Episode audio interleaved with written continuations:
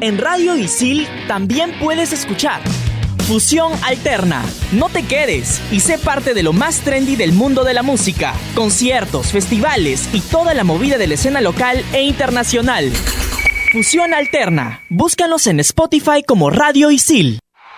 Bueno muchachos, tranquilos, olvídense sus preferencias, concentrados, metidos con responsabilidad, que esto va a comenzar. Radio Isil presenta Entretiempo. ¿Comenzamos? Hola, hola, ¿cómo están? Bienvenidos a Entretiempo, un programa de Radio Isil, programa especial porque despedimos el 2019, un 2019 que ha tenido de todo eh, y vamos a repasarlo en esta edición y le damos la bienvenida un nuevo año al 2020. Junto a Mabe Bueno, junto a Bruno Risco, junto a Saúl Quirós, yo soy Oscar Castro, somos alumnos de Periodismo Deportivo de ISIL. ¿Cómo estás, Mabe? Bien, bien, ya dejando el 2019 y esperando que el 2020 se venga con todo. Me imagino que todos tienen este varios planes, como dicen por acá, playita. Así que nada, un nuevo año Isil, así que a darle con todo, ¿no? Bruno, ¿cómo estás? ¿Tienes alguna cábala para el año nuevo? ¿Qué tal, Oscar? ¿Cómo estás? Sí, normalmente. Normalmente este polo rojo y hago normalmente la de la de La correr- vuelta- exacto la la, de vuelta a la correr a la manzana. manzana, Ah, con, la maleta. ¿Y el polo, y el rojo por qué? el polo rojo porque una vez me dijeron que llamaba la plata Ah, Al ya. amor, creo, ¿ah? El- o el amor. o el amor, no estoy, estoy de todo seguro pero Enamoradísimo. cualquiera Tú sí- tú- cualquiera de las dos que lleve pues no Tú sí quieres que el 2020 te traiga amor, Saúl. No, no, no, yo, yo me pongo por los ya tengo bastante amor con mi hija, ya demasiado. Eh, yo no soy supersticioso, eh, no hago de, la- de las uvas, ni el calzoncillo amarillo, nada. Sí, sí acepto que el, el último minuto así me pongo a mirar al cielo y más o menos me planeo objetivos del que quiero el, el próximo año, pues, ¿no? Y Sí. con eso me, me quedo tranquilo. Sí, pero todos lo pasamos, eh, eh, lo hemos pasado bien, hemos pasado juntos este año, eh, haciendo muchos programas y la verdad que eso, eso es lo más importante. Bueno, yo lo paso en familia, yo viajo a Trujillo donde está la familia de mi, de mi madre y bueno, lo paso con, con mi enamorada, con Fiorella, así que la pasamos bien. Un saludo para la ella. pasamos siempre, siempre muy bien. Bueno, eh, recordar a la gente que eh, entre tiempo lo pueden escuchar en Spotify cuando quieran y donde quieran en el podcast de Radio Isil. Ahora sí, decíamos que en esta edición íbamos a hacer eh, un recuento de lo que ha sido este 2019 y uno de los puntos altos fue la participación de la selección peruana en la Copa América de Brasil 2019 donde se alcanzó el, el subcampeonato. Luego muchísimo tiempo se pudo llegar a una final, compañeros. Es verdad, es verdad. eh, y, y empezó complicado. Incluso en la previa, eh, siendo derrotados por Colombia, con partidos amistosos que, que en el plan o en la cabeza de muchos jugadores y de los, de los hinchas incluso, uno se ponía a pensar, eh, te quedabas con esta sensación de qué va a pasar en la Copa América, ¿no? Y derrotas feas, ¿no? Sí, Tanto claro. en el, en el juego como en el resultado. Porque está bien que nos vaya bien en competencia, eh, porque tenemos que aceptar que en eliminatorias, que en Copa América nos ha ido bien, pero en la previa no- nos deja esa sensación de esa pregunta, ¿no? ¿Cómo nos irá? Re- recordar a la, a la gente que perdimos con El Salvador. Fue algo inédito, eh, no, no solamente por el resultado, sino también por el trámite del partido en donde llegaron una vez y nos hicieron dos goles, ¿no? Claro. Entonces, Yo complicado. Yo, yo digo Colombia porque era el rival al que más o menos, eh, uno de los rivales más fuertes en Sudamérica, ¿no? Y probablemente nos íbamos a enfrentar en la fase de grupos o en alguna eliminatoria, en alguna, alguna fase eliminatoria. Pero- y, y esa me preocupaba, esa derrota me preocupaba mucho. pero era un partido que podías perder pues no porque Colombia es un equipo bueno es un equipo que Sí. tiene años trabajando pero con. El Salvador la derrota contra El Salvador sí es una derrota que te deja pensando en que qué estamos Pero no haciendo, solo perdimos, haciendo nos dominaron, no entramos en juego nunca. Eso preocupa más, porque está bien, puedes perder incluso 3 a 0, pero tener partes del partido donde ll- llegues a dominar, llegues al arco rival con claridad, eso no tuvimos contra Colombia tampoco. Y finalmente era un partido, era un partido que era un termómetro. ese- partido frente a Colombia justo era eh, el Previo. previo para el debut y terminó dejando muy malas sensaciones. ¿Qué fue lo que más le gustó de Perú en la Copa América? Yo creo que eh, estuvieron bien de la cabeza porque finalmente comenzamos empatando con Venezuela, que era un partido que si bien Venezuela creció mucho y, es un buen equipo, eh, con jugadores jóvenes y tiene mucho potencial que tener cuidado, eh, creo que la mayoría de las personas o mayoría peruanos creíamos que podíamos ganar ese partido. Después tuvimos una caída muy, muy fea con, con Brasil, eh, que creí, yo personalmente creí que iba a tumbar al equipo, pero sé que por ahí los psicólogos, el mismo Gareca trabajó y logró sacar una victoria impresionante con Chile, le ganó a Uruguay por penales y terminamos en la final. Creo que ahí está la clave de los buenos planteles y, y el de la, el- la cabeza de los planteles, pues, ¿no? Lo vemos, eh, lo vimos hace, hace poco con Pablo Bengochea y lo vemos a- con Ricardo Careca todo el tiempo, pues, ¿no? Gente que, personajes que dominan a todo el equipo, no solamente a los 11, sino personas que saben dominar las personalidades de los 30 jugadores que tengas en el plantel. Todos están bien de la cabeza, están convencidos de que lo que diga Pablo Bengochea es lo que más o menos va a pasar en el partido y a partir de eso se la creen, pues, ¿no? Se creen mejores que el rival. El partido contra Uruguay no es que dominamos el partido, pero supimos aguantar ante un rival que tranquilamente podía ser campeón de la Copa América. Ahora, en el inicio de este 2020 se viene también las eliminatorias hacia el Mundial de Qatar 2022 y es importante también echarle un ojo a los peruanos en el extranjero, lo que ha sido su participación este año. Eh, por ejemplo, tuvimos la vuelta de Pablo Guerrero al fútbol luego de, lo que fue eh, el tema este del positivo eh, o el analítico adverso que tuvo en el año 2017, luego del partido frente a Argentina. Pudo volver este año, pudo meter goles en el Inter y pudo ser importante para su equipo, por ejemplo. No solo eso, además también tuvo el... Guerrero ha tenido muchas cosas, hemos hablado muchas cosas de Guerrero alrededor del fútbol. Primero lo, del doping, luego el, el permiso que tuvo con Internacional eh, para jugar la Copa Brasil, para jugar la Copa Libertadores. En ninguno de los dos casos terminó clasificando y no vino al partido, no vino para representar a Perú. Se dijeron muchas cosas. Eh, yo creo que fue una buena decisión de parte de él, porque uno no sabía si iba a ganar o perder. Termina siendo una buena decisión porque por lo que le dio el club en su momento, ¿no? Internacional lo aguantó a Pablo Guerrero. Eh, y, algo- y de alguna forma Guerrero tenía que reivindicarse con, con eso, ¿no? Y- Tal vez campeonando la Copa de Brasil o, Liber- o la Libertadores le pudo dar algo. Yo quiero preguntarle a Bruno, ¿y Cristian Cueva qué? Creo que es el que peor año ha tenido de los peruanos en el extranjero, ¿no? Uno viene jugando desde prácticamente desde que terminó la Copa América. No juega, ha tenido problemas extradeportivos. Ahora suena que va a salir del Santos, sobre todo ahora que se ha ido San Pa- que se va a San Paoli de, de Santos o que ya se fue de Santos. Vamos a ver si es que el nuevo técnico quiere trabajar con él a pesar de que la directiva no lo quiere. Y suena la posibilidad de que se vaya a Monarcas, ¿no? A México, a ver qué tal, cómo le va a ir ahí. Y no todas fueron malas porque, eh, por ejemplo, Miguel Trauco llegó al fútbol francés, al San Etienne, eh, a Edison Flores le fue muy bien en el último semestre en el Monarcas Morelia, a Raúl Ruiz Díaz se coronó campeón en la MLS Mave. Sí, importantísimo lo de Raúl Ruidíaz, que a pesar de no tener tan buenas actuaciones de repente con, con la selección peruana y que es muy criticado, ¿no? Porque es el llamado a ser eh, el nuevo Paolo Guerrero y ahí habría mucho que conversar. Yo creo que ha tenido un súper buen año. Eh, Raúl Ruiz Díaz fue, se fue goleador del Monarcas Morelia, se fue eh, en en brazos prácticamente como un héroe y llegó al, al Seattle Sanders para, para hacer lo mismo y creo que lo ha logrado, ¿no? Marcando en la final un par de goles, siendo el goleador del MLS, creo que se ha posicionado como un delantero letal en el área, ¿no? Sí, y hablando un poquito de los peruanos en el extranjero, recordemos cuando uno de ellos se coronó campeón del Mundial de Clubes en el baúl del Chino Doy.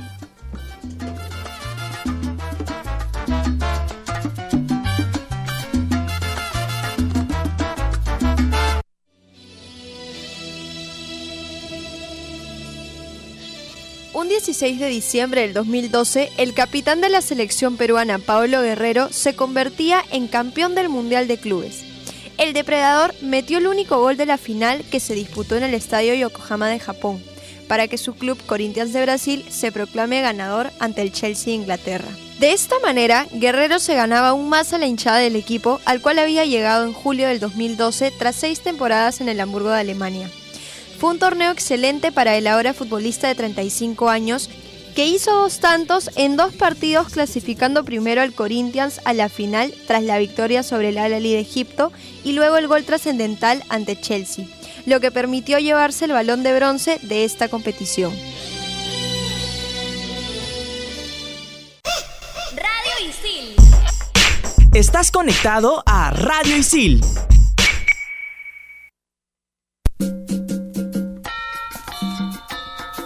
Volvemos en entretiempo y rapidito nada más. Para ustedes, ¿quién fue el mejor peruano en el extranjero del año? Mabe, ¿tú?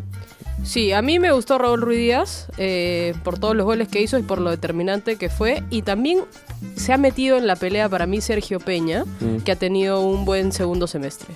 Yo voy con Edison Flores. Me parece que eh, había dejado la valla muy alta Raúl Ruiz Díaz en el Monarcas Morelia. Creo que este año termina de consolidarse Edison Flores con, con la hinchada, por lo menos, ¿no? Se gana el cariño de la hinchada, no llega a la final por diferencia de goles y nada más. Eh, entonces me parece que es el mejor. Ahora, elegir, elegir al peor peruano en el extranjero me parece que es más fácil que elegir al, al mejor. Creo que Cueva, Cueva se ganó todos los, todos los puntos, pues, ¿no? Bruno, ¿quién fue el mejor porque partido? Mejores han habido bastantes, ¿no? Cueva, este, perdón. Ruiz Díaz, Edison Flores, el mismo Carrillo que lo está haciendo bien ahora en, en- en Arabia. Pero yo me quedo con Raúl Ruiz Díaz porque ha tenido un- una continuidad este, desde que salió de Monarcas que ha sido sostenida. Incluso estando en Monarcas hasta llegar al Seattle no ha bajado nunca un rendimiento que digamos que no está bien. Y el título que ha conseguido ahora último es que lo pone ahí entre los mejores. Muy importante lo de Raúl Ruiz Díaz y siendo importante también eh, en partidos de playoff, ¿no? Eh, Empezó a anotar goles en la instancia definitiva, pero yo me voy a quedar con eh, Edison Flores también para, para empatar la cuestión, porque estábamos 2-1, yo voy a empatar el tema 2-2. Te quiero. Porque eh, creo que eh, aprendió, o bueno, es un jugador que siempre es determinante en momentos, en momentos clave. Eh, lo fue para Perú en las eliminatorias y lo fue también para su club en este semestre. Bueno, ahora sí vamos a cambiar radicalmente eh, el tema de la información porque al, fin- al final, de casi al final de la temporada, casi al final del año, eh, nos tomamos una, una mala sorpresa, ¿no? Una mala, una mala noticia tomó el fútbol nacional con este accidente que tuvieron los jugadores de Binacional y la posterior, el posterior fallecimiento de Juan Pablo Vergara a puertas de disputar la final que era su sueño, ¿no? Siempre él soñó con jugar una final nacional y terminó perdiendo la vida días antes. Eh, desde aquí nuevamente las condolencias para, para, para sus familiares, para sus compañeros de Binacional y justamente queremos rendirle homenaje con una semblanza que hemos preparado.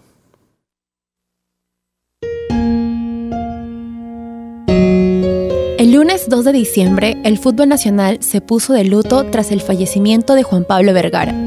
El futbolista de 34 años fue pieza fundamental de la campaña que tuvo el cuadro puneño esta temporada, llegando a anotar seis goles. Vergara debutó en el fútbol peruano en el 2003, jugando para Universitario de Deportes. Además, en Sport Boys, César Vallejo, Garcilaso y Sport Loreto, para el 2016 llegar a UTC club donde mostró su mejor nivel. Con los cajamarquinos disputó 107 partidos, logrando marcar 24 tantos.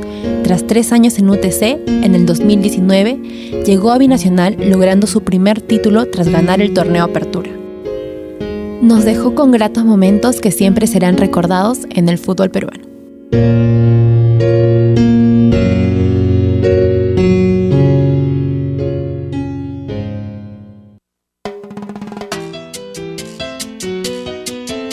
Bueno, volvemos en entretiempo y este año pintaba para tener eh, algunos certámenes importantes a nivel internacional, como eran el Mundial Sub-17 y la final de la Copa Sudamericana. Finalmente, por diversas cuestiones, terminamos perdiendo las sedes, pero gracias a la realización de unos muy buenos Juegos Panamericanos y para Panamericanos 2019, nos dieron la sede y también tuvo que ver eh, el tema social en Chile, eh, una problemática eh, realmente complicada que terminó derivando en la realización de la final de la Copa Libertadores, la primera final única de la Copa Libertadores en nuestro país y creo que cumplimos con creces. Sí, se termina concluyendo que somos capaces de organizar un, un evento de, de tamaño nivel, ¿no? De tremendo nivel. Eh, es una final de Copa Libertadores con, con dos hinchadas grandísimas. Además, no es que venía el, eh, no sé, Once Caldas o, algún equipo chico de, Argentina. Venía River Plate y venía Flamengo, el equipo seguramente de Sudamérica con, más grande, con la hinchada más grande del mundo y en Europa no lo sé, debe estar ahí compitiendo muy cerca. Eh, algunas estadísticas dicen que son los mejores, pues, ¿no? Pero venían ese, ese equipos, esos equipos. Y no solamente era la organización alrededor del estadio o en el partido en sí, sino que también que había que controlar el tráfico, había eh, que dar seguridad a toda la sociedad eh, alrededor de- del estadio y se terminó controlando, no pasó absolutamente nada, el partido se dio, campeonó Flamengo, bien, campeonó bien, eh, y bueno, eh, Y- somos capaces de... Y el gran reto también fue la realización en uno de los estadios más complicados Sí. que, en Los accesos, que perdón. Los accesos. en los últimos años se ha, eh, se ha presentado, ¿no? Eh, los planes de seguridad vial, de seguridad eh, ciudadana eh, en los partidos que se han realizado en el Estadio Monumental en los últimos años han sido muy malos. Y te, y te das cuenta ahí que, que podemos. O sea, si queremos, se puede. El, el tema es que me parece que muchas veces o no queremos o no tenemos la capacidad o, o la plata incluso para, para poderlo hacer. O la voluntad. O las Y la voluntad, sí, para poderlo hacer de la mejor manera. Ese día sábado que se jugó la final, habían varios eventos en Claro. paralelo en nuestra, en nuestra capital. Y aún así creo que salimos airosos en todos los eventos que se realizaron. No escuché en ningún momento en ningún disturbio, ninguna molestia por todo lo que, lo que ocurrió en paralelo. Y como les digo, ojalá que esa organización o buena organización y ese, ese eso, eso bueno que hemos dejado también lo podamos traer al campeonato, al campeonato local, porque todos los fines de semana escuchamos que hay problemas para ingresar a, los estadios. Ayer, este en, en general, ¿no? Eh, cuando hay, hay partidos importantes, la gente se queda afuera, doble boletaje, la policía tratando mal algunas veces, Sí. incluso los malos hinchas, ¿no? Así que creo que si podemos eh, y si queremos, lo podemos hacer. 11 días además, ¿no? Lo hicimos Exacto, 11 días. Solamente es, es- es lo, lo- lo impresionante es que se hizo una, un fan zone, un fan fest en la Costa Verde. Se realizó la, la el arreglo de la- del estadio Monumental, el GRA, las luces, todo esto para la, para la final en 11 días. Eso es lo, lo impresionante de la organización. Y lo otro, teniéndolo en cuenta sobre lo- el tema de la organización, es, es gratificante saber que esta vez sí hubo garantías algo que se viene hablando en la, en la Liga 1, como dice Mabe, que no hay garantías, no hay garantías, no hay garantías, pero para un evento de 80.000 personas sí había garantías. Y como- Otra, otra sí. cosa buena que te deja esto de, de traer ese tipo de eventos al Perú es las mejorías en el estadio, pues no en la infraestructura del, es- del estadio. Se pintó, se mejoraron los vestuarios de Universitario de Deportes, eh, los asientos. No se hacía limpieza en, en- en Universitario, en los asientos, en las tribunas, no sé hace cuántos Hace años, que ¿no? se inauguró el estadio. Tal cual, entonces. Eh, y les enseña a, a los organizadores peruanos a. Oye, esta, esto se arregla así, esto se hace así. Tienes que limpiar, tienes que acomodar los, los vestuarios, tienes que preocuparte por el ras del campo. No es solamente que ya vienen los, los, equipos y juegan el partido y listo, y ahí acabó.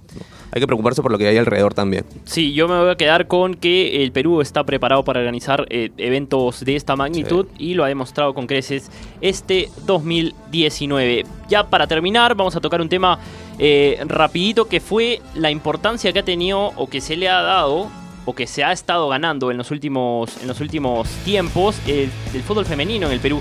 Se transmitió por primera vez, eh, en este caso los dos clásicos del fútbol peruano, se jugó en el Estadio Nacional con muy buena cantidad de público y creo que ese es un gran paso para el desarrollo del fútbol femenino en nuestro país. un, un año histórico para, para el femenino. Eh, muchos hablaban que era la primera vez que se jugaba en el Nacional este año. No fue así, de hecho, en los años 90 se jugó muchas veces. Eh, pero se dejó de jugar por casi 20 años. eh, se cerró el Nacional para, para las mujeres, que este año se abre. Una, una empresa televisiva también eh, puso ahí su granito de arena para que sea transmitido en televisión por cable, que eso es importante.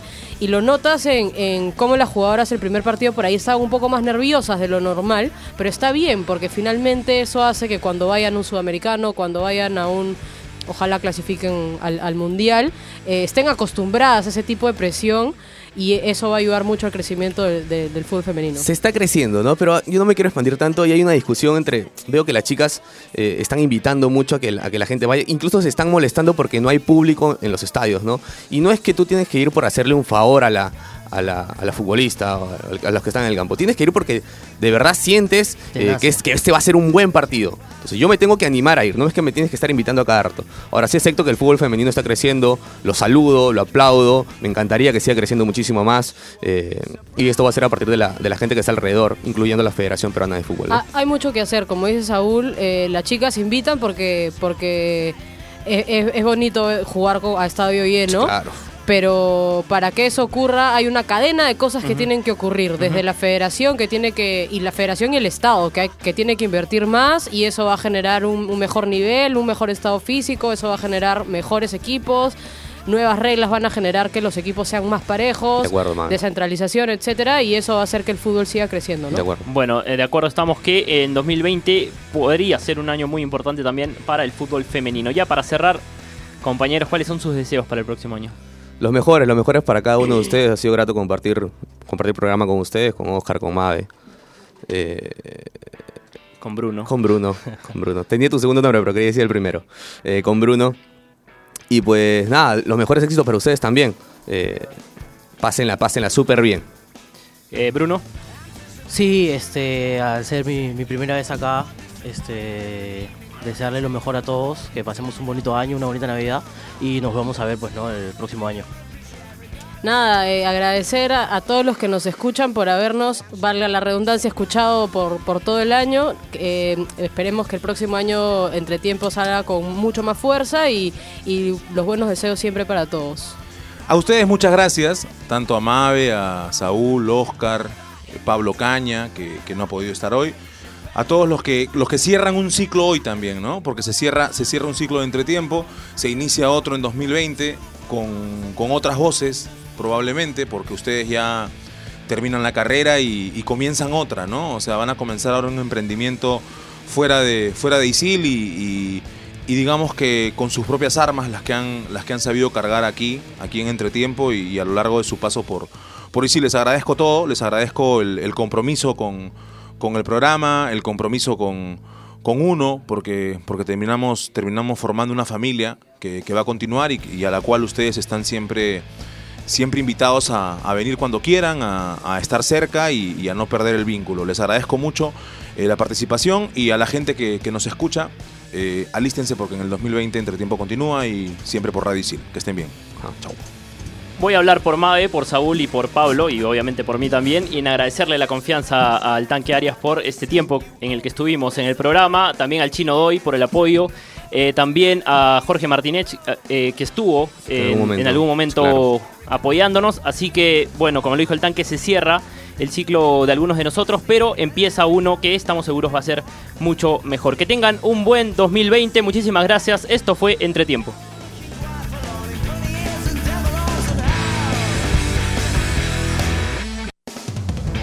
Radio Isil presentó Entretiempo.